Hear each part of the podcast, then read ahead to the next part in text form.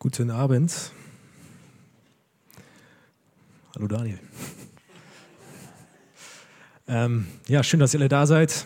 Äh, für die, die zum ersten Mal hier sind oder mich noch nicht so gut kennen. Ich bin Joel, ich bin Teil des Jugendteams und äh, ja, werde heute Abend mit euch in Gottes Wort schauen und ähm, ja, zuerst möchte ich aber noch mal beten mit euch, mit uns gemeinsam. Jesus, wir danken dir für den Abend, wir danken dir für dein Wort und ich bitte dich jetzt einfach, dass du in deiner Macht sprichst und dass du ja, uns einfach ja, zeigst, dass du mit uns bist und dass wir ja, einfach durch dich gestärkt werden und dass du alles für uns bist und dass es sich lohnt, einfach auch an dir festzuhalten. Und ich bitte dich einfach, dass, dass du das uns einfach ins Herz legst. Sprich du auch heute, ich bin, ich bin schwach, aber du bist stark und ich Danke dir dafür, dass du den Schwachen mächtig bist. Bitte segne jetzt einfach den Abend. Amen. Ja, wir sind immer noch im Hebräerbrief. Wir haben jetzt die letzten Monate und äh, ja, Dankeschön.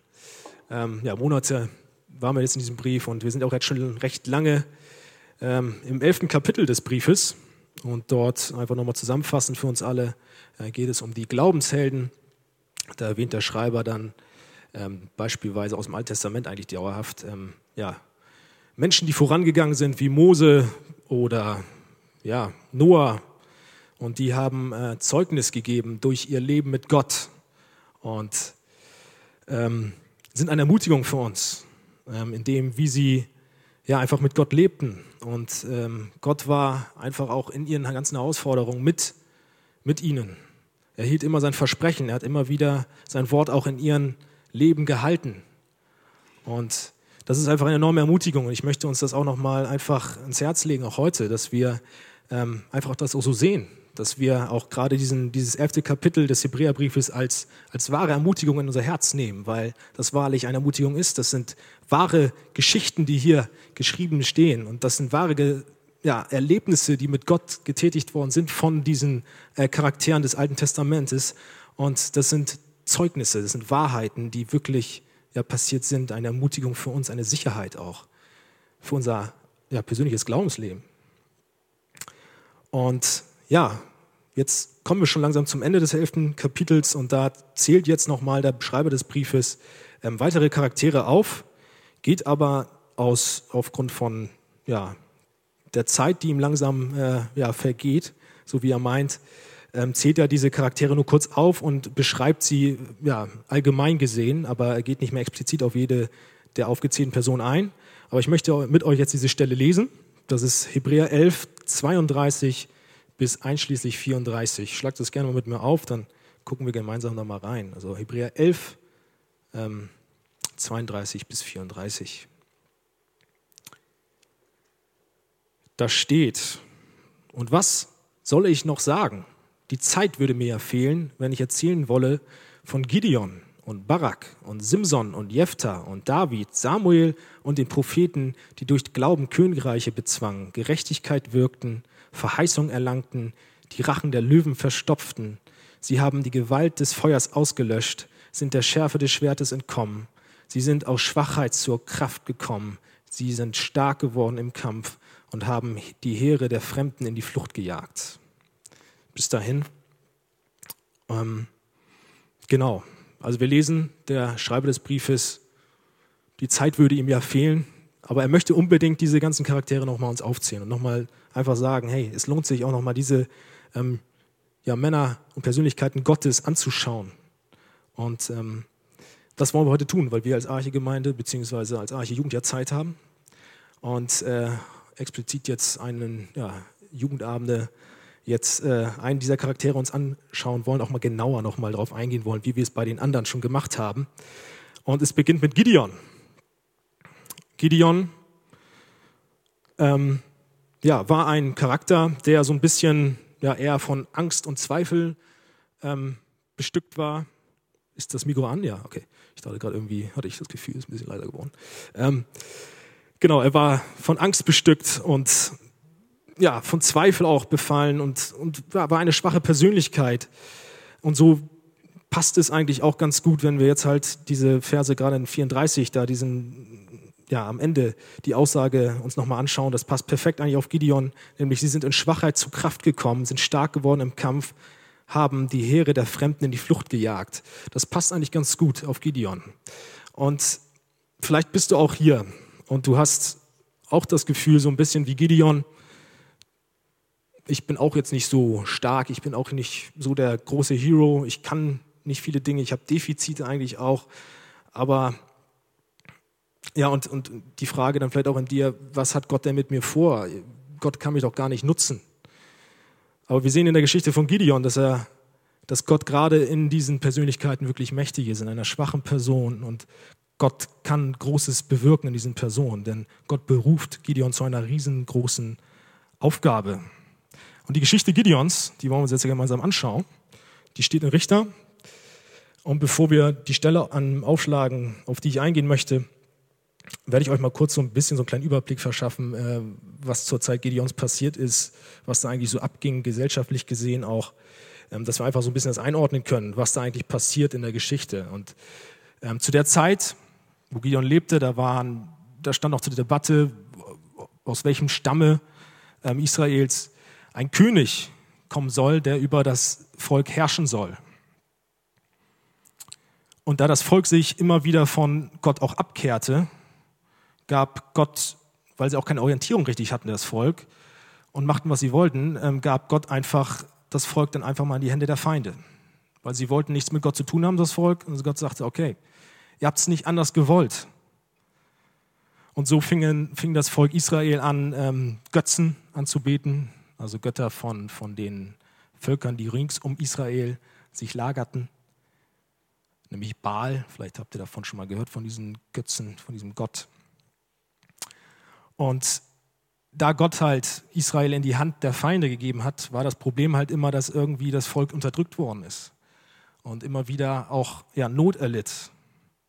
Und so schrie das Volk dann immer wieder in dieser Unterdrückung zu Gott um Hilfe. Und dann hat Gott immer in dieser Zeit ein, eine Person erwählt und hat geantwortet, hat gesagt, okay, ihr ruft um Hilfe, ihr braucht Hilfe, dann mache ich das so, dann erwähle ich einen von euch, einen Richter, deswegen heißt das Buch auch Richter, der soll euch aus dieser feindlichen Hand befreien. Und im Falle Gideons waren einmal dieses Volk, was, was äh, Israel unterdrückte, die Midianiter. Und die Midianiter, die kamen immer zur Erntezeit. Immer einmal im Jahr, wenn, wenn gerade schöne, ja, schön alles geerntet worden ist, das ganze Essen auf den Tisch kam und wieder Vollgas gegeben werden konnte, kamen die Midianiter und machten alles platt. Nahmen alles mit, was an Ernte so, ja, oder was geerntet worden ist, nahmen alles Vieh mit, alles Hab und Gut der Israeliten und zerstörten einfach alles. Die kamen von, das, das sieben Jahre lang übrigens. Also sie kamen immer und immer wieder. Und sie brachten sogar manchmal weitere Völker mit, nämlich so ein paar Freunde, nämlich die Amalekiter und Völker aus dem Osten. Also eine, eine Schar kam und hat versucht äh, und hat Israel einfach auseinandergenommen, kurz gesagt. Es war eine große Zeit der Angst und des Druckes, auch zur Zeit Gideon. Und Gideon war dann also in dieser Zeit und hat auch selbst Vorbereitungen getroffen. Davon werden wir gleich auch lesen. Hat in seiner Sorge, in seiner Angst selbst angefangen, schnell schon mal so ein paar Dinge ähm, ja, zu ernten, hat den Weizen schon gedroschen, damit er den auch schnell dann verstauen kann und verstecken kann vor den Midianitern und damit er dann auch sich ganz schnell ja, dann äh, von dann machen kann und unsichtbar machen kann und werden kann, damit die Midianiter ihn nicht da irgendwie was anhaben. Und in dieser Phase oder genau in diesem Moment, wo Gideon gerade den Weizen drosch und Vorbereitung traf, kam plötzlich eine Gestalt. Er bekam Besuch von einem Engel des Herrn und jetzt lasst uns gemeinsam Richter 6 aufschlagen und dann die Verse 11 bis 16 lesen. Da steht, und der Engel des Herrn kam und setzte sich unter die Terebinte bei Ophra. Die gehörte Joas, dem Abisrita. Und sein Sohn Gideon drosch den Weizen in der Kälte, um ihn vor den Medianitern in Sicherheit zu bringen. Da erschien ihm der Engel des Herrn und sprach zu ihm, der Herr ist mit dir, du tapferer Held. Gideon aber sprach zu ihm, ach mein Herr, wenn der Herr mit uns ist, warum hat uns denn das alles getroffen? Wo sind seine Wunder, von denen unsere Väter uns erzählten, indem sie sprachen, hat der Herr uns nicht aus Ägypten herausgeführt? Nun aber hat uns der Herr verlassen und in die Hand der Medianiter gegeben. Der aber wandte sich zu ihm und sprach, geh hin in dieser deiner Kraft. Du sollst Israel aus der Hand der Medianiter erretten. Habe ich dich nicht gesandt? Er aber sprach zu ihm, ach mein Herr, womit soll ich Israel retten? Siehe, meine Sippe ist die geringste in Manasse und ich bin der kleinste im Haus meines Vaters. Der Herr aber sprach zu ihm, weil ich mit dir sein will, wirst du die Medianiter schlagen wie einen einzigen Mann.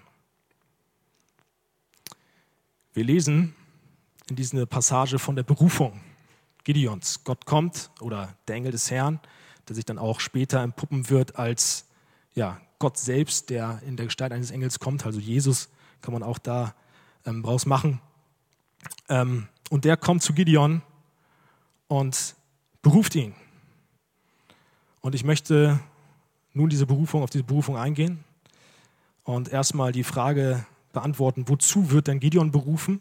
Und gleichzeitig auch uns anwenden und ja, uns fragen auch, wozu werden wir berufen als ähm, ja, Jesu Nachfolger?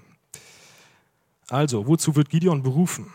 In Vers 14 lesen wir, da spricht dann der Engel des Herrn, geh hin in dieser deiner Kraft, du sollst Israel aus der Hand der Medianiter erretten, habe ich dich nicht gesandt. Gott beruft den kleinen, schwachen Gideon zu einer riesen Herkulesaufgabe, nämlich dieses Volk von dieser großen Unterdrückung zu befreien, zu retten. Ein kleiner Bauersjunge, müsst ihr euch mal vorstellen, ein Nichts, kriegt eine, das ist eine unglaubliche Aufgabe. Und wozu beruft Gott uns? Oder hat uns Gott berufen, der wir seine Kinder sind? Nachdem wir das Evangelium verstanden haben und aufgenommen haben, was, wozu hat uns Gott berufen? Natürlich erstmal an ihn zu glauben. Er war es, der uns erwählt hat. Aber auch, wie sieht es aus, wenn wir verstanden haben in unserem Herzen, dass Jesus alles für uns ist, dass er aus Liebe für uns am Kreuz gestorben ist, dass wir Zugang zu Gott haben durch ihn. Der, die wir einst getrennt waren von ihm, haben Zugang zu ihm durch seinen Tod. Wenn wir das in unser Herz aufgenommen haben, was ist seine Beruf, was ist sein Auftrag an uns? Und das lesen wir in Matthäus 5, 14 bis 16. Da bringt es Jesus ganz gut auf den Punkt und fasst ähm, zusammen, wie es aussehen sollte, dann das Leben.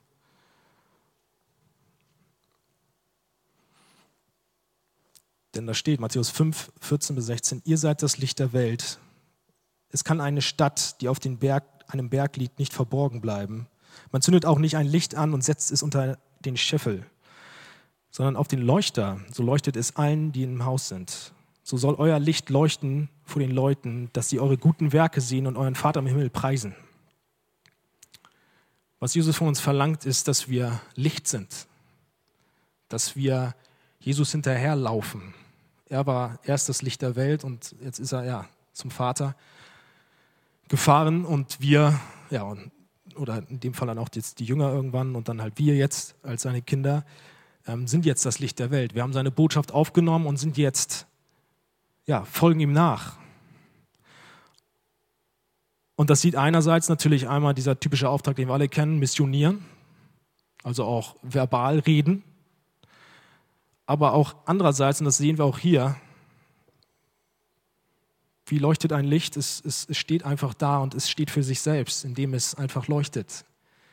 Ich will damit sagen, in deinem Verhalten, durch dein, deine Werke, die du tust, kannst du zeigen, dass du zu Jesus gehörst. Du sollst dich nicht verstecken, sondern du sollst offensiv zeigen, dass du zu Gott gehörst durch deine Taten und so deinen Vater im Himmel preisen durch, durch dein ganzes Leben. Wie sieht das zum Beispiel aus, praktisch gesehen? Das kann ganz praktisch gesehen aussehen, wenn du in der Schule bist, in der Uni bist oder sonst wo und du und deine Freunde lästern beispielsweise, da machst du da nicht mit. Oder deine Freunde wollen mal wieder ordentlich einen drauf machen, löten sich voll ein rein. Was machst du? Machst du mit? Bist du ein Licht? Leuchtest du den? Ich weiß nicht. Oder auch vorbildlich in der ja, Partnerschaft zum anderen Geschlecht zu stehen und äh, da auch äh, in Weisheit warten, bis, bis dann die Ehe da ist und dann halt auch dann äh, sich auszuleben in, in bestimmten Bereichen. Ihr wisst schon, was ich meine. Und das möchte ich fragen, bist du Licht? Bist du ein Täter des Wortes? Oder bist du, versteckst du dich? Leuchtest du wirklich? Folgst du Jesus voll und ganz nach?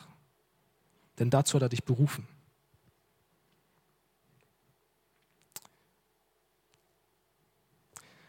Und nun gucken wir uns weiter in die Berufung von Gideon an. Und ich möchte ja, die Frage stellen, wen beruft allgemein Gott? Was für Personen, was für Typen sind es? Ich habe es eigentlich schon am Anfang ja, gesagt, aber ähm, ich möchte jetzt nochmal da explizit darauf eingehen. Wen beruft Gott? Wir lesen in Vers 15 vom Richterkapitel, also Richter 6, äh, Vers 15. Da sagt dann Gideon, nachdem er berufen worden ist von Gott, ach mein Herr, womit soll ich denn Israel erretten? Siehe, meine Sippe ist die geringste in Manasse und ich bin der kleinste im Hause meines Vaters. Wir sehen also, dass einfach auch an dieser Tatsache Gideon ein ganz schön kleiner Knirps war, der keinen großen Einfluss hatte. Erstmal war seine Sippe gering, also sein, seine Sippe in Manasse. Und dann war er noch der kleinste in seiner internen Familie nochmal, also der Jüngste. Schwacher kleiner Junge und er soll diese große Aufgabe machen. Und so zweifelt er auch an sich selbst und das ist auch berechtigt ja eigentlich irgendwie auch. Also ich meine, wie soll jetzt so ein kleiner Junge da mal eben so eine gegen eine Armee da äh, ankommen oder so ein junger schwacher Mann? Und er ver, ja, er vergleicht sich vielleicht auch mit anderen. Mit seiner anderen Sippe vergleicht er sich, wie wir auch sehen. Er sagt, die anderen sind doch alle viel, viel besser, aber ich, nein, meine Familie, meine Sippe, das ist alles, das ist das Kleinste, das Geringste. Ich bin kleiner, meine Brüder wären noch viel besser. Alles andere ist besser, alles andere könnte diese Aufgabe schaffen, aber ich doch nicht. Und vielleicht kennst du das auch. Du sagst dir, ich bin zu schwach. Gott möchte sicher nicht mich in den Bereichen, wo er mich hingestellt hat, haben. Und ich kann das auch nicht angehen, weil ich doch eigentlich gar nicht ja, die Begabung dazu habe, wo mich reingesetzt hat. Die anderen können das viel besser. Und so schieben wir dann immer die Aufgaben zu den anderen und dann, nein, ich mache das nicht, ich bin zu klein. Nee, ja. So. Aber Gott antwortet darauf ganz schön strikt, auch jetzt hier in Richter. Er antwortet auf diesen Zweifel, auf diesen Selbstzweifel ähm, folgendermaßen. Er sagt in Vers 16, weil ich mit dir sein will, wirst du die Midianiter schlagen wie einen einzelnen Mann. Gott sagt im Endeffekt, Gideon, du hast recht, du bist schwach. Du bist eigentlich nicht für die Aufgabe gemacht, aber weil ich mit dir bin, schaffst du das. Weil ich mit dir bin, kriegst du diese Riesenaufgabe überwältigt, bewältigt. Ich berufe gerade solche kleinen Menschen wie dich, weil ich genau mich in dir verherrlichen möchte. Und das sehen wir in der Bibel immer und immer wieder auch, dieses Muster, dass sich Gott kleine Persönlichkeiten schnappt, sie nimmt und sie dieses kleine Gefäß verwendet, um etwas Großes zu machen. Wir sehen es allein zum Beispiel durch die Jünger, die mit Jesus unterwegs waren. Das waren Fischer, das waren ähm, nicht angesehene Leute die waren, ja, nichts. Aber wenn wir uns jetzt mal vorstellen, was diese Jungs alles auf den Kopf gestellt haben, die haben die ganze Welt verändert. Gott benutzt und möchte die schwachen Menschen benutzen. In 1. Korinther 1,27, da wird dies auch nochmal deutlich, oder 1. Korinther 1, 26, 27, da steht, seht doch eure Berufung an, ihr Brüder. Da sind nicht viele Weise nach dem Fleisch, nicht viele Mächtige, nicht viele Vornehme, sondern das Törichte der Welt hat Gott erwählt, um die Weisen zustande zu machen und das Schwache der Welt hat Gott erwählt, um das Starke zu Schanden zu machen. Wir sehen also, Gott erwählt sich, wie ich schon gerade betont habe, immer wieder die Schwachen. Er wählt, er wählt und beruft auch dich, egal wer du bist, egal wo du bist, egal welche Herausforderung vor dir liegt, egal welche Eigenschaften du hast. Auch er hat dich zu seiner Herrlichkeit in einen Bereich gestellt im Leben. wo du dienen kannst und ihn verherrlichen sollst. Und wer weiß, vielleicht hat er dich auch zu Diensten berufen, wo du noch gar nicht von träumen kannst. Aber diese Aufgabe wirst du vollbringen können, da Gott durch dich wirkt und weil er mit dir ist. In Philippa 4, Vers 13 steht, ich vermag alles durch den, der mich mächtig macht. Und das ist, trifft auf jeden Einzelnen von uns zu. Wenn du aber denkst, dass du alle Taten, alles, auch deinen Dienst aus dir selbst machen kannst,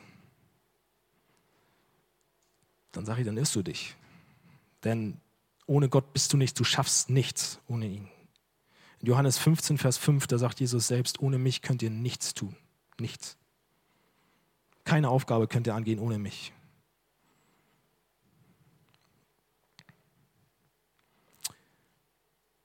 Jetzt haben wir uns die Berufung etwas angeschaut und ja, jetzt einfach praktisch gesehen, auch der Weg mit Gott, wenn wir die Berufung angehen, wenn wir ja einfach quasi im Weg der Heiligung hier wandeln auf der Erde, der ganz normale Weg eines Christen, der ist manchmal nicht leicht. Der ist auch schwer. Dadurch, dass du ein Licht bist und dadurch, dass du diese Aufgabe ja wahrnimmst, hast du sehr viel Widerstand auch, weil du der Welt nicht mehr gefällst, weil du das Gegenteil, was die Welt mag, äh, mag machst. Und dadurch kommen natürlich Konfrontationen auf dich zu. Und das sehen wir auch bei Gideon. Und jetzt die Frage, wie, wie können wir das bestehen? Wie können wir denn in dieser Welt standhalten? Alleine schaffen wir es nicht, haben wir gerade gemerkt, Gott ist es. Aber wie macht er es? Gott gibt nämlich uns Kraft, nach seinen Absichten zu handeln. Und das durfte Gideon auch erfahren. Er wurde vom Geist Gottes erfüllt in Vers 34 vom Richterkapitel.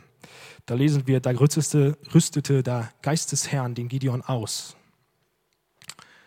Durch den Geist des Herrn, also den Heiligen Geist, war ist nun Gideon möglich, gegen den Strom zu schwimmen. Gott gab ihm den Auftrag, den Altar und die Figuren des Götzen Baals, ähm, den das Volk halt zu der Zeit anbetete, umzuschmeißen, zu zerstören und anstelle des, dieser, dieser, ja, ähm, dieses, dieses Götzenbildes dann ein Altar für, für Gott zu bauen, also für den lebendigen Gott und ähm, dort ein Opfer ähm, zu bringen.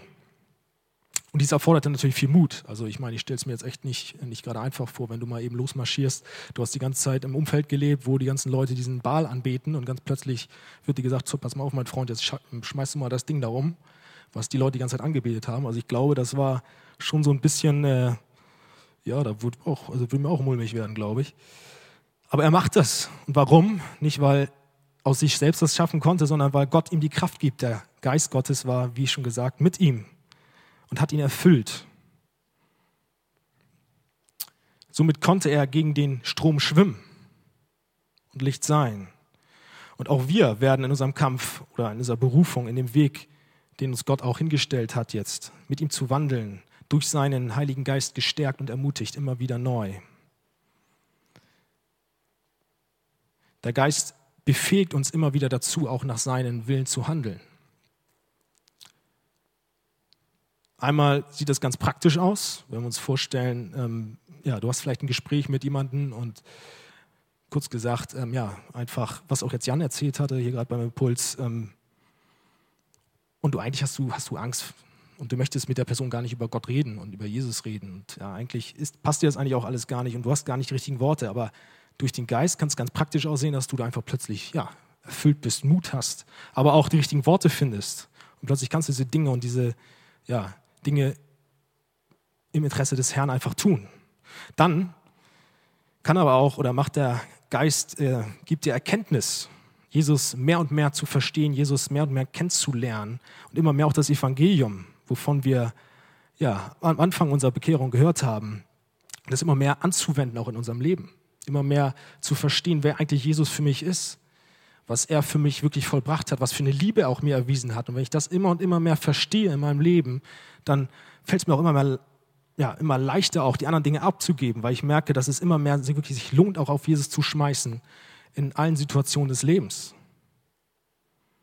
Denn umso mehr wir verstehen, was das Evangelium für uns bedeutet und die Macht Gottes ist, desto mehr ändert sich unsere Perspektive auf das Leben.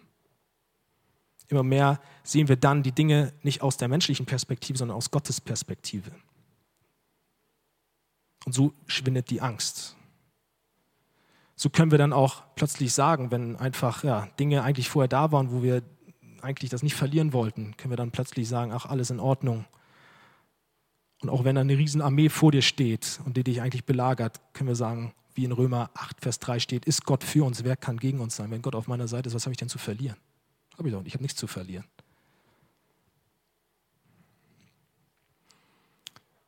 Auch stärkt uns, und das ist erst dazu, der Heilige Geist befähigt uns dadurch auch, dass wir halt im Gebet und in der Gemeinschaft mit Jesus sind, dass wir ihn suchen, dass wir ja, einfach im direkten Kontakt mit ihm sind, sodass wir auch spüren, dass er da ist, dass seine Gegenwart mit uns ist, dass er zu uns hält, egal in welcher Situation, dass wir nicht alleine hier unterwegs sind.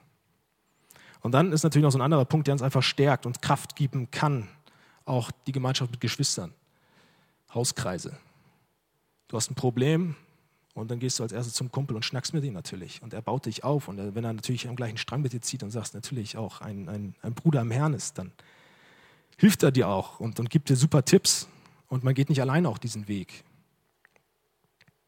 Wir sehen also, dass, dass von Gott allein die Kraft kommt, seinen Auftrag auszuführen. Dass er es auch wirklich ist, der, ja, der uns wirklich dazu befähigt, auszuharren, auszuhalten. Aber selbst wenn wir dann auch mal so ein, so so ein ja, Höhepunkt haben in unserem Glaubensleben, dann kommt auch hin und wieder mal bestimmt auch Unmut auf. Wir kennen das auch und das sehen wir auch bei Gideon in seinem Leben. Der Feind, nachdem er dann halt diesen Götzen Baal umgeschmissen hatte, hat sich dann schon langsam der Feind, also die Medianiter, ähm, vor Israel gesammelt und äh, ja, wollten natürlich dann auch äh, relativ schnell alles platt machen da in Israel.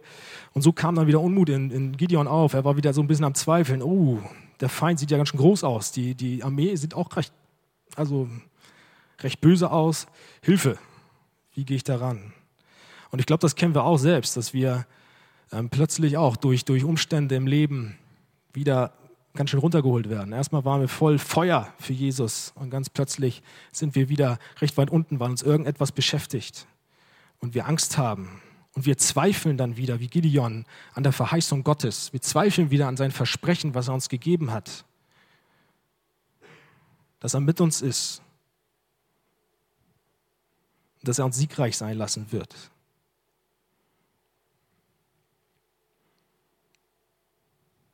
Und so, wie macht es Gideon? Gideon hatte so einen Zweifel, dass er dann erstmal um, ja, Beweise suchte, Bestätigung bei Gott suchte, ob wirklich jetzt Gott bei ihm ist. Er sieht diese Armee und denkt, oh Mann, Gott, jetzt hast du mir zwar gesagt, ich werde jetzt diese Medianiter besiegen, aber wird das jetzt wirklich so sein?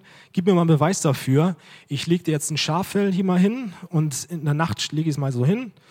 Und wenn das Schaffell am nächsten Tag nass ist und der Boden rings um das Schaffell nicht nass ist, dann glaube ich dir, weil das ist ja irgendwie recht kurios, wenn das Schaffell nass ist und das alles nicht, dann irgendwie komisch. Also quasi das Tau oder der Tau legt sich dann wirklich nur auf das Schaffell. Das ist dann halt dieser Trick dahinter, keine Ahnung. Ähm, ja, wenn das so ist, dann, dann glaube ich dir, dass du wirklich äh, die Midianiter äh, mir in die Hand geben wirst und sie werden, ähm, und dann, dann werde ich dir vertrauen. Und dass Gott sagt, klar, mache ich, kein Problem. Schnips, am nächsten Tag wacht äh, Gideon auf und sieht das, wow. Schaffell ist da, es ist pitschenass, der Boden ringsum ist trocken, was für ein Wunder. Eigentlich denkst du doch, okay, jetzt muss ich dir glauben, aber Gideon hat sich damit noch nicht zufrieden gegeben und er fragte gleich nochmal, Gott, pass mal auf, ich bin mir immer noch unsicher, ich brauche noch eine Bestätigung. Wir machen jetzt das Ding nochmal andersrum, nochmal weitere Nacht. Wenn das Schaffell in der nächsten Nacht trocken bleibt und um das Schaffell das Boden, äh, der Boden nass ist oder feucht ist, dann, dann glaube ich dir wirklich. Wir sehen, wir sehen einfach hier, wie, wie Gideon am, am Ringen ist und am Zweifeln ist und um Bestätigung sucht, obwohl er doch schon lange ja, eine Bestätigung von Gott selbst bekommen hat. Aber auch diesen Wunsch gewährte Gott in seiner Gnade Gideon, sodass er vollen Mutes in den Kampf ziehen konnte. Wir sehen auch, finde ich, an diesem Beispiel sehr, wie Gott auch geduldig mit uns ist. Denn wie häufig sind wir am Zweifeln und, und am Hadern und haben immer Angst, dass dass dies und jenes passiert und vertrauen dann Gott nicht und, und ja, treffen Entscheidungen auch mal ohne ihn. Immer und immer wieder. Aber er ist immer wieder geduldig und immer wieder gnädig und seine Gnade ist jeden Tag neu. Es ist ein unglaublich, unglaublich toller Gott, der, der sich einfach immer wieder uns trotzdem nähert und trotzdem gnädig ist.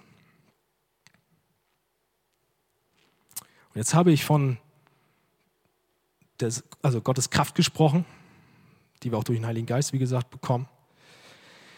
Und jetzt sehen wir auch durch die Geschichte, dass Gott handelt. Also, dass er auch wirklich der ist, der nicht nur uns die Kraft gibt, sondern auch der ist, dass er es ist, der quasi alles für uns regelt. Egal, was wir angehen, er ist es, der es tut.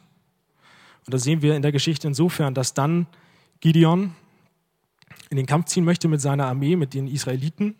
Und er hatte erstmal eine Armee von 32.000 Leuten, also eine recht große oder ganz gute Streitmacht. Und diese Streitmacht hat er mal eben, also Gott, auf 300 Männer reduziert. Und zwar durch zwei Arten von Ausschlussverfahren. Die erste war, alle, also Gideon sollte sein Volk fragen, oder diese 32.000 Menschen an, äh, fragen, wer von euch hat Angst? Da haben sich dann mal eben 22.000 gemeldet. Und dann sagte Gott, pass mal auf, die schickst du erst nach Hause. Dann sind die Jungs alle nach Hause. Und dann waren nur noch 10.000 da. Und dann gab es ein zweites Ausschlussverfahren, weil Gott sagte, na, ich, das sind mir immer noch zu viele lass mal die Jungs zu einer Quelle gehen lassen, also lass mal die Jungs zu einer Quelle gehen und sie von der Quelle trinken. Und alle, die mit äh, sich, sich wirklich hinknien zum Trinken und sich ausruhen, die sollst du nach Hause schicken und alle, die mit der Hand das Wasser abschöpfen und wie ein Hund aus der Hand lecken, die sollst du in den Kampf schicken. Vielleicht erstmal die Frage, warum? Weil Gott wirklich zeigen möchte, dass er es ist. Dass er es ist, der durch 300 Mann, wie wir es dann gleich auch sehen werden, ähm, ja, mächtig ist und dass er wirklich es ist, der Israel befreit. Aber wie gesagt, dann haben halt die Männer von aus der Hand getrunken, die wurden dann halt erwählt und am Ende waren halt diese 300 Mann nur übrig. Und die anderen durften auch nach Hause. Also wenn wir den Vergleich jetzt sehen, diese Truppe hatte menschlich gesehen keine Chance gegen eine Übermacht von Medianitern und Amalekitern. Denn wenn wir es vergleichen, 300 Mann und wir sehen dann hier in Richter, wird die Anzahl des äh, Heeres von, ja, von den Feinden äh, mit der, der Anzahl des Sandes am Meer verglichen. Also eine riesige Armee von Soldaten gegen 300 Soldaten, das ist doch eigentlich aussichtslos. Menschlich gesehen keine Chance. Aber Gideon wird von Gott nochmal erneut ermutigt. Er sagt ja, okay, es gibt wirklich Grund, jetzt auch hier Sorgen zu haben. Gideon, geh mal ins Lager der Feinde und belausch sie. Und Gideon geht mit einem von seinen äh, ja, Knechten in das Lager der Medianiter und hört zu. Und hört zu, wie ein, ein Führer des Heers ähm, ein Traum den anderen mitteilt. Und der Traum war folgendermaßen, oder wird gedeutet, ich werde jetzt nicht den Traum so ganz erzählen, einfach der Traum wurde dann gedeutet von diesem Führer und der wurde so gedeutet, dass halt Gideon, dass der Herr auf Gideons Seite ist und dass der Herr Gideon den Sieg schenken wird. Und das wurde von einem ähm, feindlichen ähm, Führer ja, geträumt. Und das, als das Gideon das hörte, hat er wieder Mut geschöpft und ist sofort los, hat sofort seine 300 Männer zusammengeschart und hat gesagt, pass auf Leute, wir müssen jetzt sofort handeln. Es war mitten in der Nacht. Nimmt alle ein Tonkrug, eine Fackel und ein Horn an euch. Teilt euch zu Hundertschaften auf und umzingelt das Lager, das feindliche Lager. Und wenn ich mit meinen Männern, das sagt Gideon, also mit meinen hundert Leuten, in die Posaune oder in das Horn blase und die Krüge, die ich mit dabei habe, zerschmetter, also auf dem Boden einfach mal zerschmetter oder wie sie es sonst gemacht haben, sollen, sollt ihr das auch machen, also die anderen 200 Leute, und ganz laut rufen für den Herrn und Gideon. Und das geschah dann auch so. Dann haben sich diese 300 Leute halt verteilt um das Lager mitten in der Nacht und haben diesen Lärm veranstaltet. Und plötzlich, als sie diese Tat vollzogen, entwickelt sich eine enorme Unruhe im Lager und das Lager schrie und floh. Während die 300 Männer da Lärm machten, ließ Gott im Lager jeden gegen jeden kämpfen. Das muss man sich so vorstellen. Ich schätze mal, die Jungs, also die, die Jungs sage ich immer, die mit Janita waren am Schlafen gerade, schön, ja, am Nächtigen und plötzlich kommt so ein riesen Lärm und vielleicht kennt ihr es selbst, wenn ihr aufwacht, seid ihr plötzlich erstmal, müsst erstmal gucken, wo sind wir eigentlich jetzt gerade, wenn ihr irgendwie aus der Tiefschlafphase gerissen seid oder werdet.